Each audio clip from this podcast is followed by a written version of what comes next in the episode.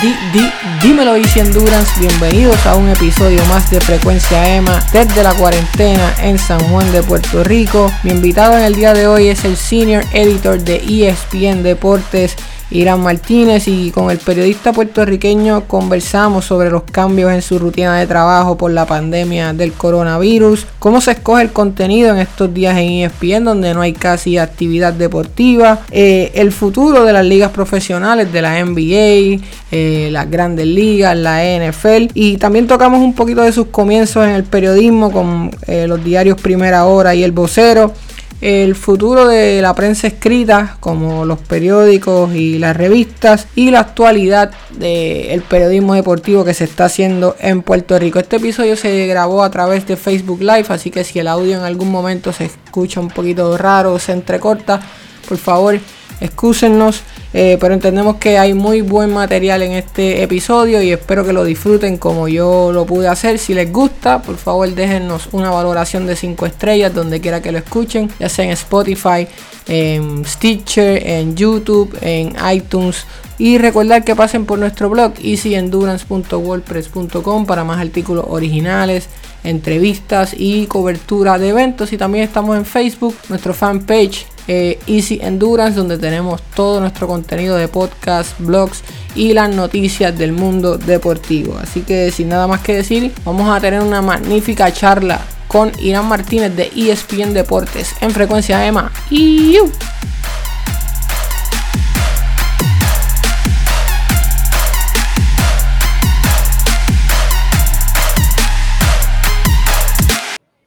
Saludos amigos de Easy Endurance y de Frecuencia EMA. Hoy en otro episodio más de este podcast, eh, edición remoto, edición cuarentena, edición distanciamiento social. Hoy con una persona que llevo desde julio del año pasado tratando de, tener aquí en el podcast, eh, Irán Martínez, Senior Editor para ESPN Deportes Irán, eh, buenas tardes, muchas gracias por aceptar la invitación. Es un placer para mí que estés aquí conmigo hoy. Buenas tardes, buenas tardes. Y, desde julio porque no quieres ir a Cabo Rojo, porque yo cuando voy para Puerto Rico me escondo allá y no. Definitivo. No, no, la culpa, la culpa no es tuya, la culpa es mía que no pude trasladar el equipo de, de transmisión, de, producción. Estamos bajo presupuesto y, la unidad móvil y eso. La unidad móvil no, no, no pudimos llegar. Eh, Irán, quiero comenzar. Eh, me, me, estabas diciendo ayer, antes, cuadrando esta entrevista, que tienes una situación, ¿verdad?, un poquito complicada dentro de todo lo que estamos viviendo. Tienes a parte de tu familia acá en Puerto Rico, eh, tu esposa que vino a, a, visitar a tu hija que estudia acá y se quedó pillada, como, como diríamos nosotros danos un poco ¿verdad? de contexto de, qué está pasando y por qué estás solo allá en ese frío de Connecticut. Sí, no, básicamente eso mismo. Estuve, quedamos en que yo iba a ir la hora, se supone que el jueves viajara para estar unos días con, con mi hija, que casi no, prácticamente no tiene tiempo de, de venir para acá en ningún momento y no pude ir. Mi esposa venía también, se supone que en abril, mediados de abril, esperábamos y tampoco. Así que estamos como en una cuarentena realmente aquí, tú sabes, los dos en cada cual sitio y, y pues yo disfrutando aquí de, un poco del paisaje y de la, lo que hay de deporte y las películas y videos viejos de YouTube y eso, básicamente. He visto todas las carreras de 800 metros de los Juegos Olímpicos desde el 72, así que estoy curado con eso. Ah, pues podemos hablar, podemos hablar un poquito entonces de, de Wendy Vázquez, de, las expectativas que habían para la Olimpiada, el eh, proyecto WAR 800 que, que unía por primera vez cinco corredores clasificados a la Olimpiada y que pues lamentablemente va a tener que esperar. Tú vienes mucho a Puerto Rico, ¿verdad, Irán? Tú, tú eh, vives en Connecticut, trabajas allá, pero visitas la isla bastante frecuente. Sí, sí, casi se puede decir que yo trabajo en Connecticut y vivo en Puerto Rico, pero, pero no, vivo, trabajo, voy por lo menos tres o cuatro veces al año. Trato de ir lo más que puedo eh, pues mucha, prácticamente toda mi familia está allá, mi hija está allá, eh, mi hijo está en San Juan. O sea que, y entonces eh, la mayor pues va, viaja a Puerto Rico en verano y en diciembre, así que pues siempre trato, o sea, trato de ir lo más que pueda. Y aparte para escaparme del frío. cierto, cierto. Que allá yo tengo familia en Connecticut y eso es una cosa bárbara. Nadie, nadie se acostumbra al frío. Eso, eso de que la gente dice, no, estoy acostumbrado al frío, eso, eso es mentira. Eh, Irán, para las cinco personas en el mundo entero que no saben quién tú eres, eh, obviamente yo puse en la descripción que tú eres un senior editor, ¿verdad? Eres periodista, editor senior para ESPN Deportes en Connecticut. Danos un briefing más o menos de cuáles son tus labores, a qué, ¿verdad? Tú respondes ahí en, en ESPN.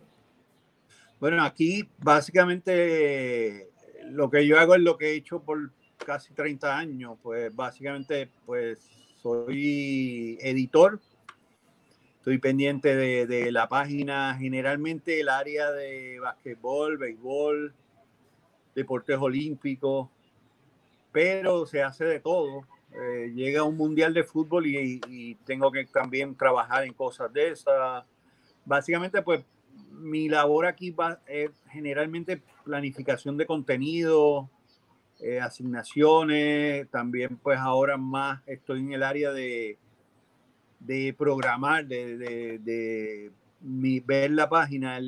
lo que estoy haciendo ahora se llama Audience Engagement, que es básicamente definir qué va en qué jerarquizar, qué es lo primero que va, lo segundo, que qué debe ir primero porque estás recibiendo más tráfico, estar pendiente de, de cómo va el tráfico y curar un poco el contenido, ver, mirar las historias, ver cómo, cómo es la cosa y cómo, cómo, si quedó bien, si no virarla y decir, mira, le falta esto. Básicamente labor de, de edición general. Y en ese tema es que me gustaría profundizar contigo. ¿Cómo ha cambiado tu realidad, eh, verdad? Desde, el punto de vista de tu trabajo, de la normalidad, de la rutina, de lo que era protocolario en estos días que, has estado eh, encerrado, ¿verdad? En cuarentena. Yo escuché una entrevista con Scott Van Pelt en el podcast de Richard Deitch, eh, Sports Media Podcast, es un podcast que yo sigo mucho que él sigue yendo a trabajar al headquarters, ¿verdad? Él sigue haciendo el Sports Center de Midnight, donde él es el, anchor, ¿verdad? Él es el, hombre orquesta, como digo yo. para él, pues los cambios han sido un poco menos evidentes. Él sigue yendo a su trabajo, hay un crew más pequeño. Para ti, eh, ¿cómo ha cambiado tu realidad eh, en estas dos semanas que llevamos dentro ya? Mira, eh, lo bueno de todo es que cuando muchas veces yo voy a Puerto Rico, no dejo de trabajar. O sea, no me voy de vacaciones, sino que, por ejemplo, en diciembre yo me voy, me traslado allá, eh, tengo esa, esa este, flexibilidad que puedo ir y trabajar un espacio de tiempo pues fuera de la casa en remoto y ya pues se domina, es, es, algo que ya se puede hacer y que obviamente cuando yo empecé era imposible, pero ya tú puedes trabajar técnicamente fuera de la oficina. Eh, eso es lo que estoy haciendo ahora por un periodo mayor de tiempo. O sea, no me ha pesado porque, porque ya lo hago, pero obviamente ahora lo más difícil es qué ponemos en la página, qué, qué producimos, porque nosotros dependemos de que haya eventos deportivos, de que haya una historia que contar alrededor del, del, del, evento deportivo y no la tenemos. Pues entonces, eso es lo más difícil, eh, pero técnicamente y todo lo que yo hago, pues lo que yo hago en la oficina, pues obviamente hay muchas cosas que, que uno necesita de la oficina, la, la, interacción con los compañeros, sentarnos y hablar y, y planificar y, y de momento nos vamos a tomar café, empezamos a hablar y surge una idea y la desarrollamos. Ese tipo de cosas pues hace falta y no la tenemos. ahora mismo pues yo puedo estar trabajando y no hablar con nadie en ocho horas. Claro. Pero lo demás prácticamente lo hacemos. Nosotros tenemos un grupo en México, tenemos un grupo en Los Ángeles, hay un grupo en Argentina y, y las reuniones se hacen por teléfono que también se hacen ahora.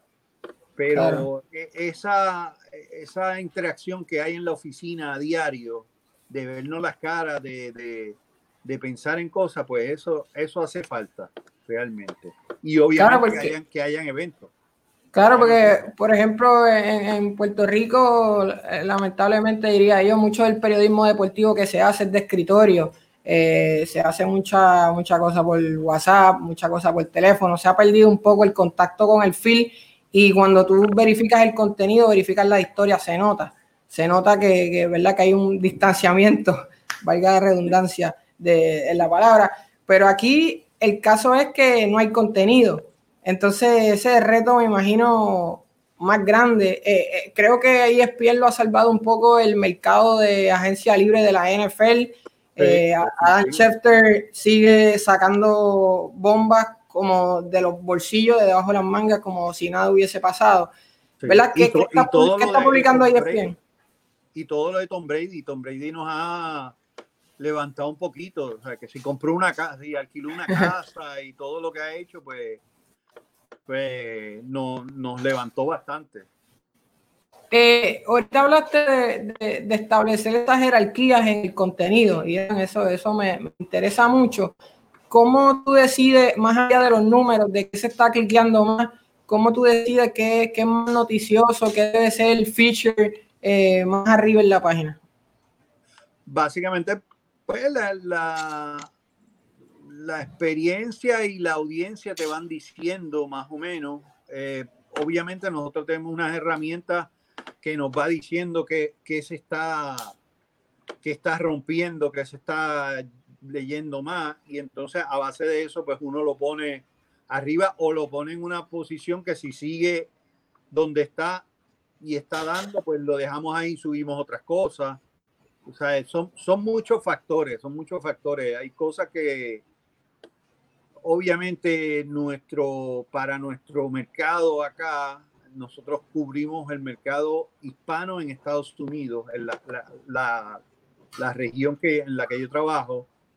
Eh, el 60-70% de, de nuestro mercado en, México y es fútbol, orientado a fútbol, pues obviamente siempre vas a ver mucho más de, de fútbol, fútbol internacional y fútbol de México y ahora MLS, que, es algo que, está en nuestra cadena.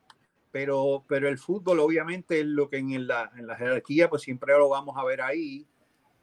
Eh, y ahí alrededor de ahí pues baloncesto, béisbol y eso, boxeo, eh, artes marciales mixtas, que es un, una, una, una disciplina y un contenido que van subiendo. Eh, Saludos a Raúl Alzaga que le dijiste, ahí eh, Mix Martial Arts y el hombre tiene, a ver, eh, se tiene que haber sonrojado, sonrojado bastante prominentemente.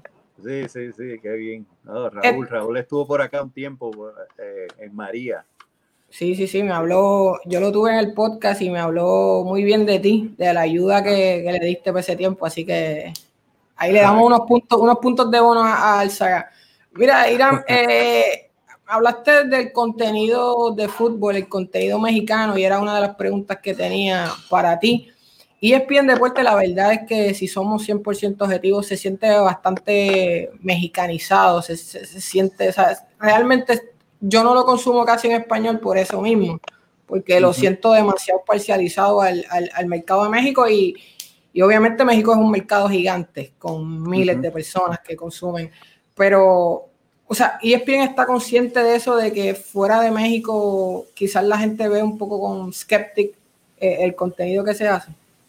Sí, sí, y se está trabajando sobre eso, sobre todo en nuestra región, porque obviamente eh, la región ESPN México, pues obviamente es, su, es una página ya más local de ellos, que ellos trabajan eh, directamente hacia su mercado, igual Argentina pero nosotros sí sabemos que hay unos 28, un 30% que son muchos millones de, de, de posible audiencia que, que, es de otro mercado y se está trabajando hacia eso. Ya hay una, ya se está trabajando unas áreas en, en varios países de Centroamérica para que haya más contenido de ahí. Eh, ya hay reportero en Santo Domingo para hacer algo también con, con, con República Dominicana, Panamá, todo eso. Y se está buscando eso, se está buscando satisfacer ese otro mercado eh, alterno que no es México. ¿Me hablaste de Santo Domingo Enrique Roja o otra persona? No, no, no. Ya sería otro, otra, otro reportero y otra, otra oficina.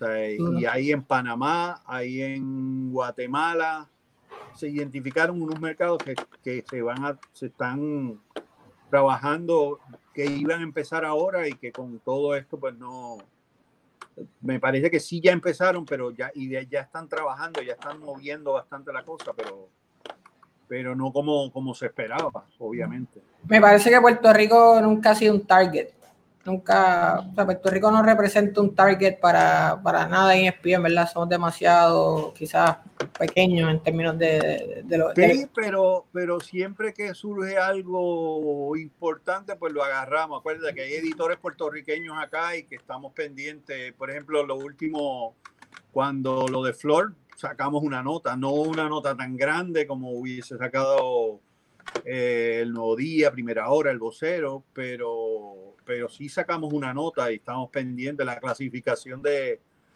del equipo femenino, pues sí, se, sí salieron notas. O y se han hecho historias, por ejemplo, de, de Juegos Olímpicos y eso. Se hizo una buena historia de, de Adriana Díaz.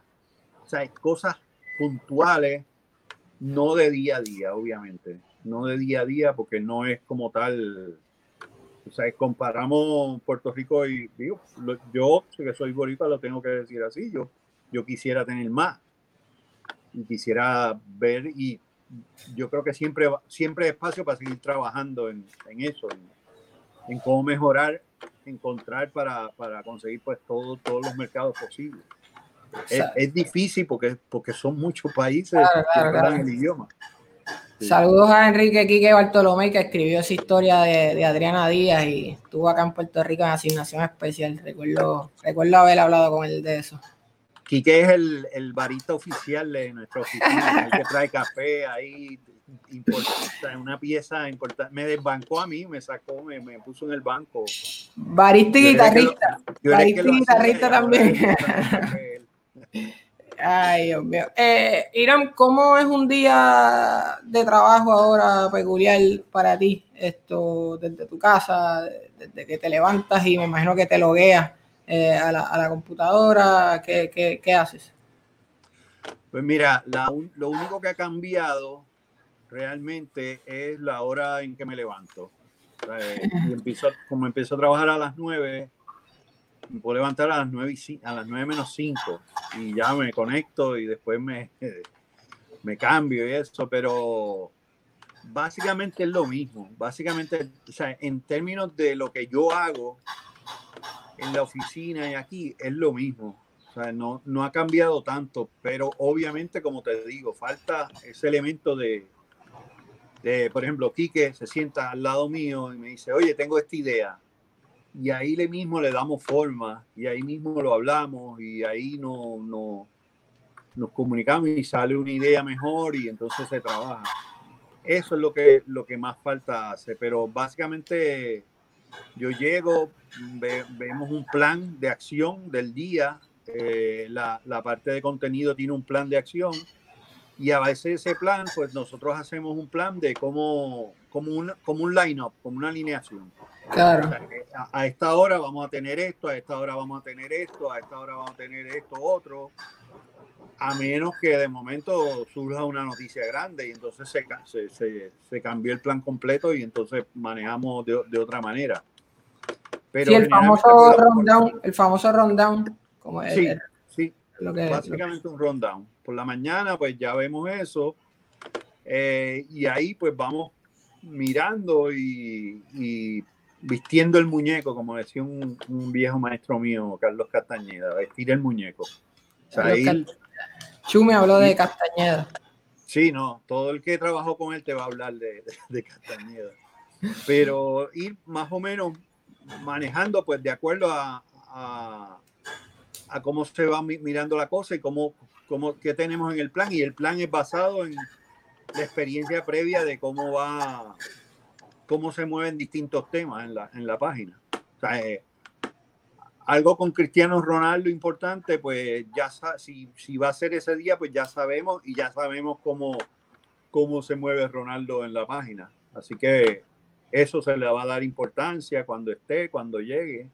Claro, va a tener jerarquía, va a tener jerarquía como, como me dijiste ahorita.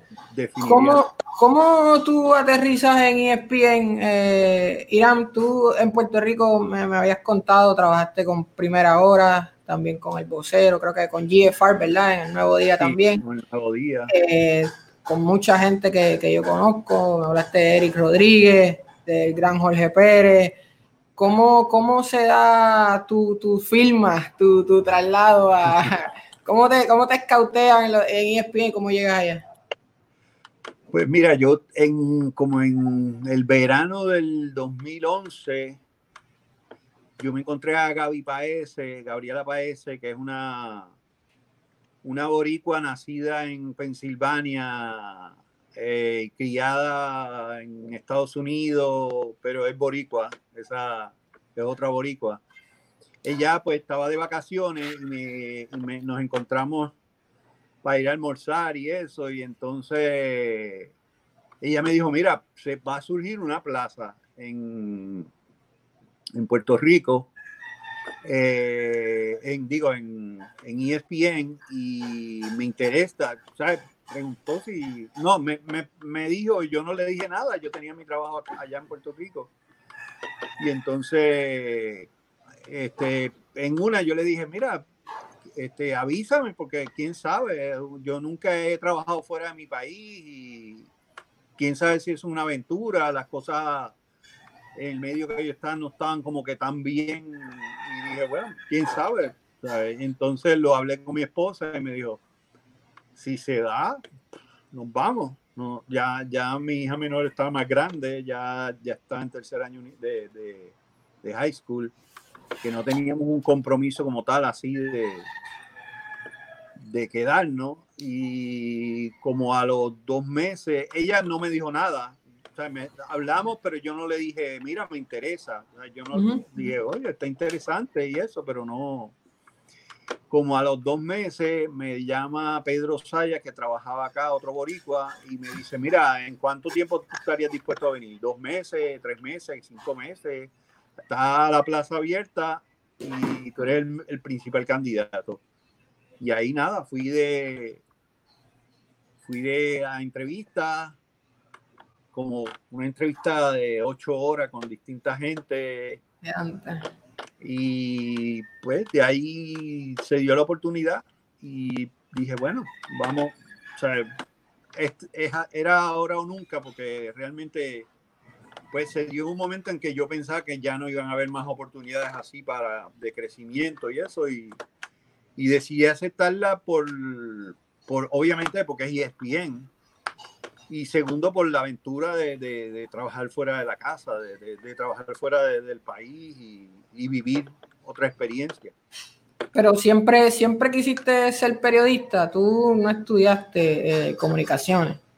No, no, no. Yo soy un poco periodista por, por accidente realmente y por, pues yo empecé a trabajar en el Nuevo Día en el 85 y como a los año y medio, dos años, David Colón, que fue uno de mis mentores allí, me preguntó que si me interesaba también, porque después había visto que yo conocía bastante de, de, de deporte, eh, las veces que veía cosas que escribía de, de, alguna manera, pues le gustaba y dijo, mira, este, yo le dije eso, yo le dije, mira, yo de periodismo no sé mucho sobre lo que he aprendido aquí. Y entonces él me dijo, eh, esa parte no, no, es tan importante, esa parte yo te la enseño, lo que, lo que tú tienes ya es lo que me interesa. O sea, es que yo a David le tengo que agradecer eso porque él creyó más en mí de lo que yo creía en mí en ese momento. Y obviamente pues fue un proceso de, de aprendizaje. Esos 12 años que yo estuve en el Nuevo Día, pues fue un proceso de aprendizaje con buenos maestros. Eric Rodríguez, Jorge Pérez, Pepo García, Mimi Ortiz. O sea, era un grupo muy bueno y un grupo de gente mayor que yo que ya tenían una experiencia. Gente mayor que yo, aunque joven, porque la diferencia de edad eran 6 o 7 años. Y entonces se convirtieron en mis maestros. O sea, yo aprendí muchísimo de ellos. Fue como una universidad, realmente. O sea, yo no digo eh. que estudié periodismo formalmente, pero con ellos. Y, y obviamente con el director del periódico en ese momento, que era Carlos Castañeda, que era un maestro de maestros. Chu García también, que, que obviamente era, estaba ahí, era como, como una, una, leyenda, por uno estar ahí con, con, él ahí todo el tiempo, pues, por, todo eso pues me, me ayudó a formarme. Eh, en 2010 y finales de 2017, Irán, eh, principios de 2018, y ESPN hace un cambio de gerencia, salen eh, de John Skipper y entra Jimmy Pitaro. Yo quisiera saber si ese cambio tuvo algunas ramificaciones que, que, se sintieron en ESPN Deportes, ¿verdad? Porque creo que hubo un cambio bastante marcado en, en las mentalidades de temas sensitivos. Eh, por ejemplo, la política, eh, cuánta libertad tenían los anchors y, los talentos de, dar sus posturas eh, políticas y, ¿verdad? sociales en, todos los shows. ¿Cómo fue para, ustedes en, la división acá de ESPN ese, ese cambio?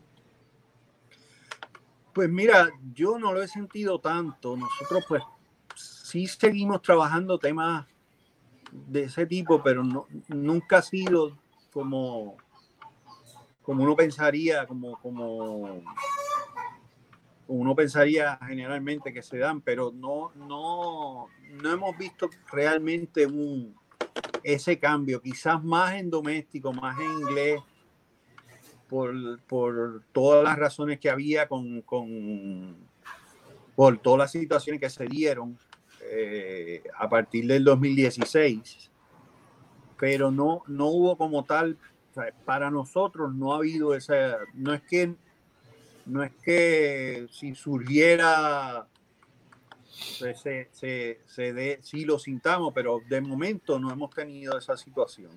Así que no te podría decir como tal.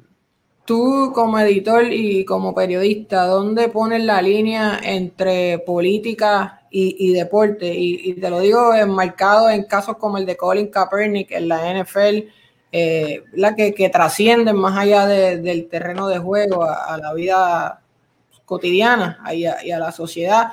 Eh, ¿Tú crees que se pueden mezclar las dos cosas? ¿Se puede, verdad, de alguna manera? Porque yo pienso, todos somos ciudadanos, y, incluyendo a los atletas profesionales. Los cambios que surgen a nivel político los reflejan ellos, aunque sean millonarios, y, ¿verdad? Y, y, quizás nosotros los pongamos en tal pedestal que, que, digamos, no, eso a ellos no les importa. Pues fíjate, yo creo que yo nunca lo he visto como algo separado. el deporte y la política siempre están de la mano porque el deporte es parte de una sociedad regida por, por, un, por un aspecto político. O sea que todo eso, pues sí, se, va, se le va a dar importancia. Y, te doy, por ejemplo, el ejemplo de, de cuando yo estaba en el juego de estrellas del 2000, ahora no me acuerdo cuál fue, que se dio la situación, que fue en Los Ángeles, me parece que fue 2018, mm.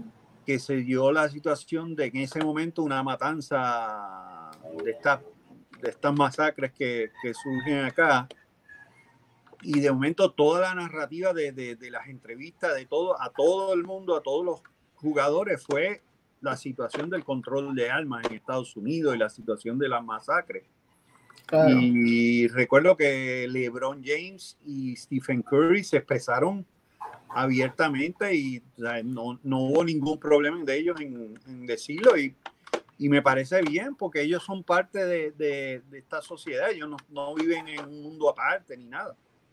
Sí, mencionaste dos de las figuras que para mí en, en el profesionalismo son los más abiertos y, con un discurso bastante marcado en, cuanto a sus tendencias. Curry, eh, su coach Steve Kerr también es bien abierto, LeBron.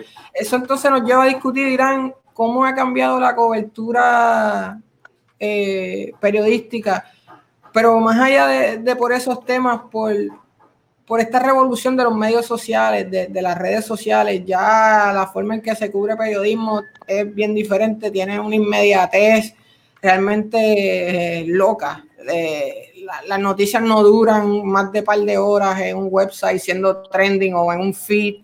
Eh, ¿Cómo ¿verdad? han respondido ustedes? Y tú que vienes quizás de un mercado un poco más lento en términos de la prensa escrita, un, mercado que, amplía más y que tiene más, ¿verdad? más longevidad, a, uno digital donde las cosas, mano, vuelan. Sí, me estás diciendo viejo ya. No, no, no, chicos, somos dos chamaquitos aquí hablando. Mira, eh, eh, de verdad esto ha cambiado te digo, a como nosotros hacíamos las cosas, eh, es un cambio total, tiene, tiene muchas cosas buenas y muchas cosas malas. Hay que, yo le tengo a veces un pánico a la inmediatez porque a veces uno ve una cosa y que te parece real, que parece que esto es, y de momento uno dice, y, e, y ese es el problema, porque que, que, alguien lo vea, lo mismo que yo vi, y lo repita, y lo repita y se siga creciendo y se haga viral y no sea verdad, eso me preocupa. Eso es lo que más me preocupa a mí de la, de la, de la cobertura en las redes como tal.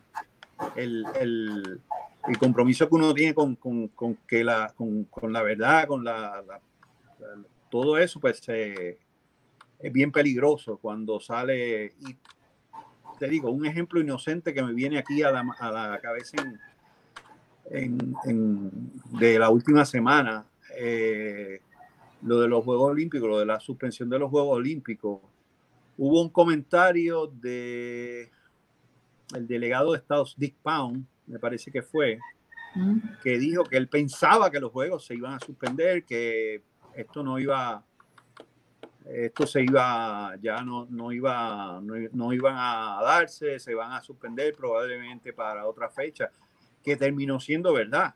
Claro. Pero en ese momento era la opinión de un miembro del Comité Olímpico que estaba diciéndolo como que, según yo lo leí, fue su opinión realmente, como yo creo que no se van a dar, pero quizás lo dijo de una manera que esto no se va a dar. Pero esa opinión la tomaron como una noticia y salió en muchos medios suspendidos los Juegos Olímpicos. Entonces, pues para nosotros representó un, dilema porque lo está diciendo un miembro respetado del Comité Olímpico, pero, pero no es la posición oficial como tal de y, decir una suspensión. Entonces la noticia se manejó como que pues él dijo eso, o sea, creía eso, pero no se puso como breaking, suspendido los Juegos Olímpicos. O sea, cómo manejar la noticia, pues eso ya es, ya es una situación distinta a como lo vemos en las redes. sobre todo las cuestiones de, de, muerte, de enfermedad, de cosas así, es bien peligroso. Tú sacar una nota y decir murió tal persona en las redes puede salir primero, pero el compromiso nosotros es que salga bien. Y para que salga bien, nosotros tenemos que confirmarlo al 100%. Claro que casi todo, casi todo hay que tratarlo como un rumor, entre comillas, casi todo, y, ponerle mucha duda, ¿sabes? No solidificarse con, con irse back it up detrás de la noticia, sino, mira, esto es lo que está diciendo tal persona, puede que sea verdad, puede que no, seguiremos informando. Sí, sí, sí. Sí, eh, eso. Irán, disculpa, siguiendo por esa línea del contenido, ¿Qué te parece a ti del futuro de la prensa escrita? Eh, estamos viendo cada vez más cómo los periódicos siguen despidiendo gente, eh, tanto en Puerto Rico ya pasado eh, y en Estados Unidos todos los weekends uno lee de, algún periódico regional, algún periódico local que soltó gente, no se envía cobertura a los eventos. el medio digital sigue revolucionando, gente como The Athletic, filmando superestrellas de periodistas con unos sueldos nasty eh, y, basados en un modelo de suscripción donde la gente paga por, por, tener esa calidad de información. ¿hacia dónde te parece a ti que va dirigida la cosa? Y si tú crees que los periódicos siempre existirán de alguna forma u otra en formato papel. No sé. buena, respuesta. hace, hace como 10 años yo fui a un, foro de, con unos compañeros periodistas. Estaba Mario Roche, Noel Algarín, eh, eh, Carla Pacheco, me parece, y hicieron esa pregunta, a lo mejor fuiste tú. Yo, no estaba por esos lares todavía. Pero me parece que fue Noel que dijo, yo no estoy preparado para ver eso. Yo no, y no creo que lo, o sea, creo que lo vamos a, creo que va a pasar, pero a lo mejor yo no lo vaya a ver. me parece que eso fue lo que él dijo.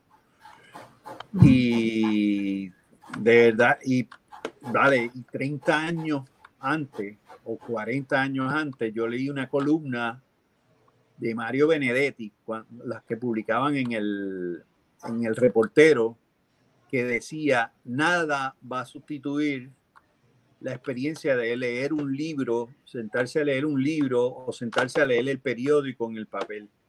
Esto te estoy hablando de 1990, 85, por ahí. No, quizás 85, por ahí, 86. Eh, en el reportero, el periódico Reportero, que era un gran periódico en aquel momento. Y lo que dice Benet y lo que dijo Noel, ya, o sea, de verdad es como que una realidad que cada vez como que da más, más temor de que, de que los periódicos sigan desapareciendo. O sea, sigan como que moviéndose a digital. Ahora creo que vi Metro que va, va a estar digital allá en Puerto Rico, se va a mover solo a digital eh, y va a tener un día nada más de, de, de papel. Y de verdad, o sea, yo todavía estoy sorprendido con todo lo que está pasando tan rápido. Porque ha sido como que muy rápido todo. Ha sido.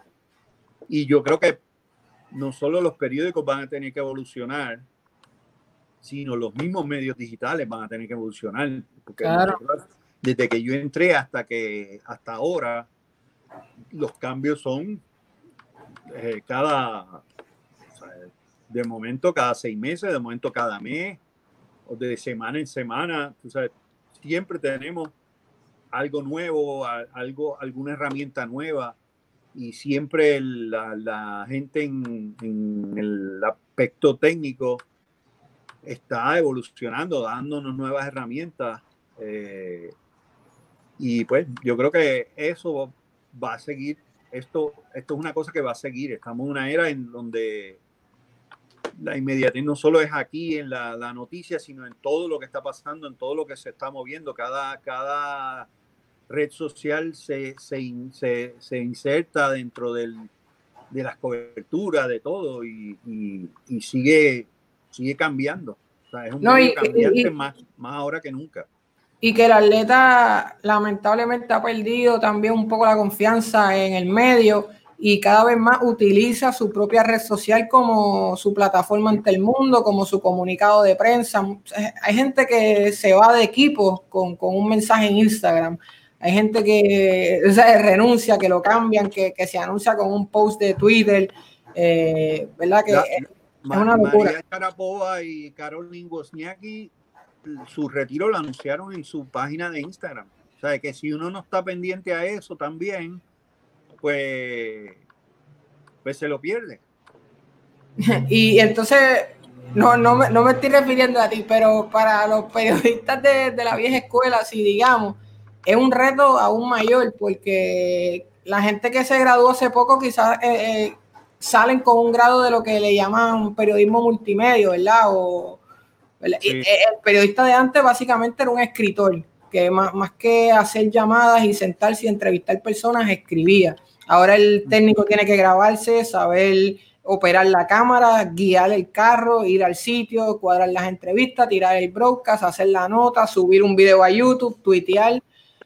Es un reto, o sea, mucha gente lo, piensa gracioso, pero si fuera tu papá o, tu mamá quien lo tendría que hacer, no estaría tan gracioso.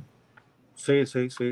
No, es menos, no era menos difícil antes, O sea, no era más, era bastante complicado antes también. Eh, no, yo diría más complicado antes, yo, yo diría más. Por ejemplo, íbamos a cubrir juegos de baloncesto, vamos, un juego en Morovi, y no teníamos computadora de, de, enviar ni nada, teníamos que ir, cubrir eh, con bolígrafo y, libreta, porque para grabar habría que meterse a, sea, era coger, eh, hacer la entrevista ahí del juego, tomar las reacciones y no sentarse a escribir, buscar un teléfono público en la plaza, el único que había detrás de la iglesia, a dictar, a dictar una historia, a dictar una historia tipo feature, no una historia de eh, las cinco preguntas y ya, sino a dictar una cosa de, ¿sabes? Sí, sí, sí, de un feature, sí. Y decirle, tú sabes, y eso pues nos dio unas herramientas que,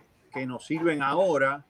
Y yo creo que parte de, de, lo bueno que por lo menos en nuestro grupo hay, es que hay ese, esos periodistas, nosotros hemos tenido que evolucionar y, conocer eso, conocer todo lo que hay de, de redes sociales, todo lo, o sea, manejar todo eso, que manejan mejor los jóvenes, que manejan mejor los, los, los Quique Bartolomé y toda la gente que más joven, pero igual hay una interacción con ellos porque nosotros les servimos a ellos también de, mentores, le decimos, mira, eh, esto tienes que manejarlo así, esto debe ir de esta manera, ¿sabe? editarle las historias y, manejar, pues hay una interacción en ese sentido y en ese sentido pues nos complementamos. O sea, los, los, periodistas mayores pues tenemos esa, pues, esa habilidad de poder pues de la experiencia que nosotros tenemos y la experiencia que ellos traen, pues complementarse. Es cuestión de aceptarlo, es cuestión de, de aceptarlo y, y aceptar que, que, ellos saben más de esas cosas. Y que yo, creo, yo, yo creo que por ahí va la cosa. Disculpa, yo creo que, que, por ahí va la cosa, es abrirse a, la colaboración. Al final del día es abrirse a la colaboración, aceptar las virtudes que tiene uno y, y, y las debilidades del otro y tratar de que el producto final refleje esa, esa unión, ¿verdad? que creo que, que, es lo que, lo que importa. Eh, ya dándole un poquito más rápido a esto para dejarte ir ya mismito, para que, para que vuelvas a Netflix y a, tu, y a tus series de YouTube y tus carreras de 800 metros en, en YouTube. Irán, eh, no sé, ¿verdad? Si puedas contestar, pero me imagino que estás pendiente a los medios de Puerto Rico ¿Qué puedes decir del periodismo deportivo que se está haciendo en, el país? Eh, básicamente desde el 2011, desde que te fuiste, así que en los últimos 10 años. Pues no lo, o sea, estoy pendiente por redes, no, no veo bastante los periódicos, pero pues yo no, no veo cómo es la situación. La situación ha cambiado en los periódicos de, de cuando yo estuve a, ahora. Y, y, eso pues hay que, hay que, hay que verlo. Con, tengo mucho contacto con, con, periodistas que están allí y obviamente les ha cambiado su situación y todo lo que se ve ahora es reflejo de, de eso. O sea, que no puedan ir a, a eventos, que no puedan ir a que no se cubra, como tú dices, que no se cubran otras cosas, pues mira, tiene mucho que ver con que ahora hay menos páginas. Claro. Yo, yo por ejemplo, cuando veo el nuevo día con, con, cuatro páginas a veces y cinco páginas, yo me, me dan, ¿sabes? Digo, diablo, ¿cómo lo hacen? Porque nosotros el día que menos páginas teníamos, en el nuevo día teníamos 10.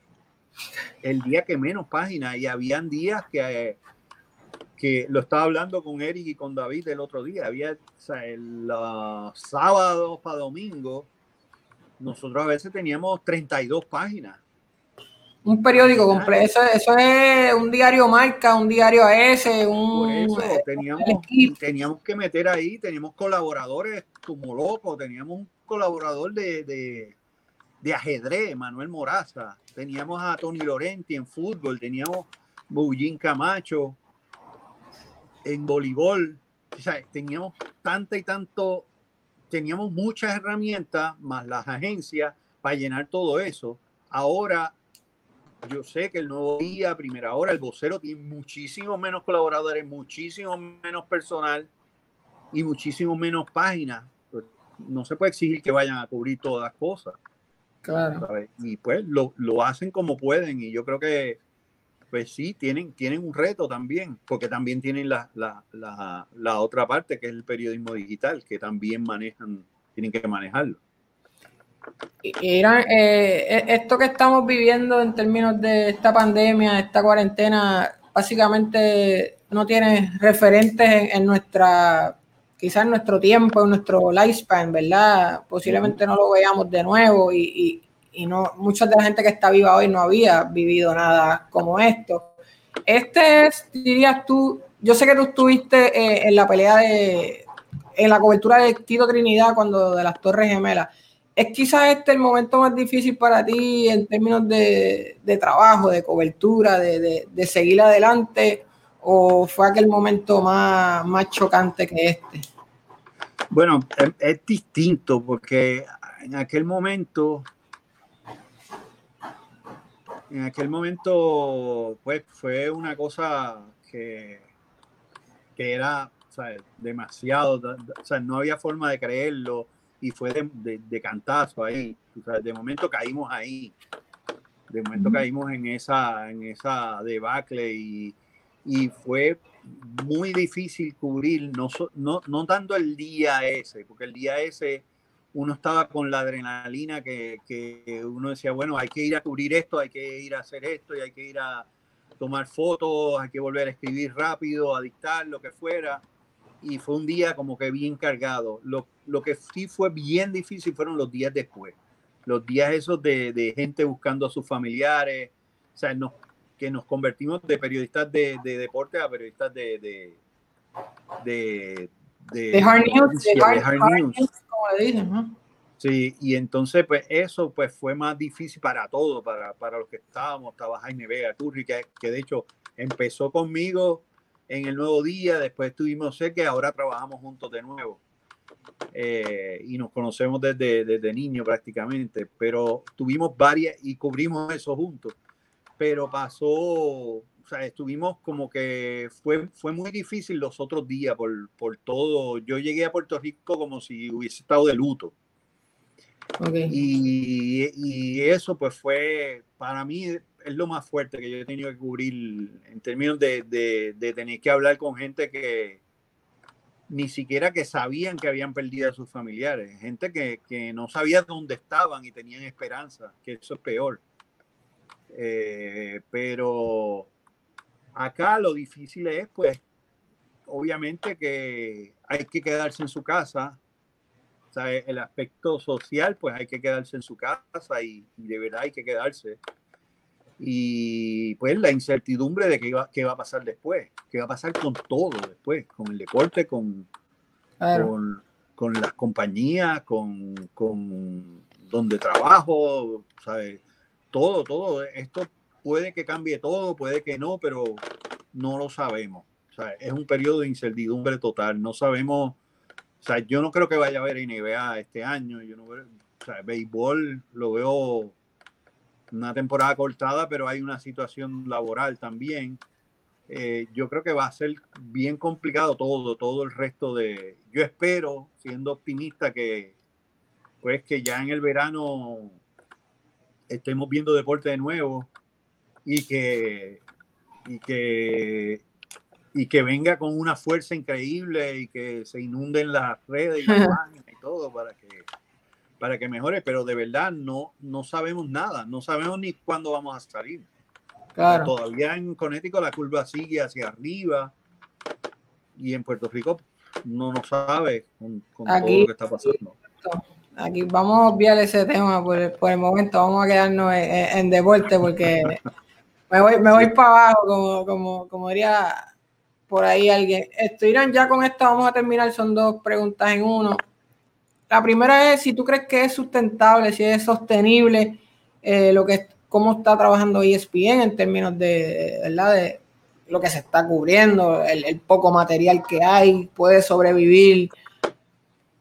Bueno, se puede sobrevivir ESPN con, sin deporte, básicamente, a nivel mundial, más allá de lo que hablamos del mercado libre de NFL, de una temporada que no sabemos cuándo va a suceder. Y la otra es si crees que, que hay ambiente para resumir NBA, que ya lo, dijiste, y también para, para resumir béisbol, que, que, se atrasó el Opening Day. Ahorita leía de Brian Winhorst, uno de los caballitos de ESPN, que no hay ambiente entre la asociación de, de, jugadores y, la, y las gerencias. Para resumir, se habló de un torneo en Las Vegas a puerta cerrada. Eh, ¿qué, te, ¿qué, te, parece a ti todo esto? Y, y, y si es sostenible, bueno, este tren de trabajo así.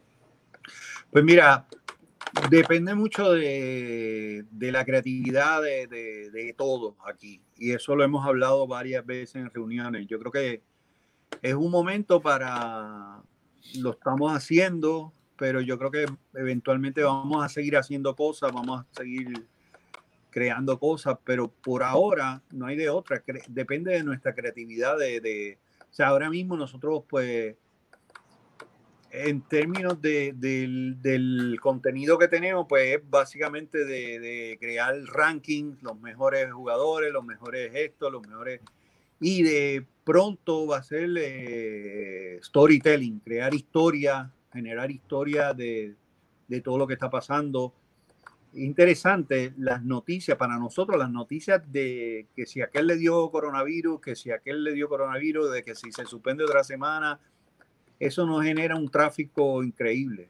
O sea, okay. lo que genera ahora mismo es esto, los rankings, las cosas, la, la, la, la como la data, la data. Videos, como... Los videos de qué están haciendo los jugadores en las casas, ese tipo de cosas genera más que noticias de coronavirus. Uh -huh. Pero pues va, van a venir cosas, van a venir cosas que uno pues que nos van a ayudar a más o menos mantener el, el no, no mantenernos como estábamos, porque como te digo, dependemos de resultados, dependemos de historias en las canchas. Pero vamos a traer cosas, bueno, ya lo saben, viene, viene Jordan y los Bulls a salvarnos de nuevo. le, le, le, metieron el overdrive ahí a la postproducción de, del documental sí. y el 19 de abril, sí. si no me equivoco. Y alrededor de Jordan vienen historias sobre Jordan, viene historia sobre los Bulls. O sea, que, que, alrededor de eso, pues vamos a tener un contenido que, que, le va a gustar a la gente que lo vio y a los que no lo vio y que están en el, la famosa batalla de quién es el mejor de todos los tiempos y quién es el mejor equipo, pues, pues también va a entretener. Y es bien, la primera letra es la E de entretenimiento y vamos hacia eso un poco en lo que, en lo que termina. Todo y esto. hay ambiente para NBA, hay ambiente para béisbol, hay ambiente para NFL.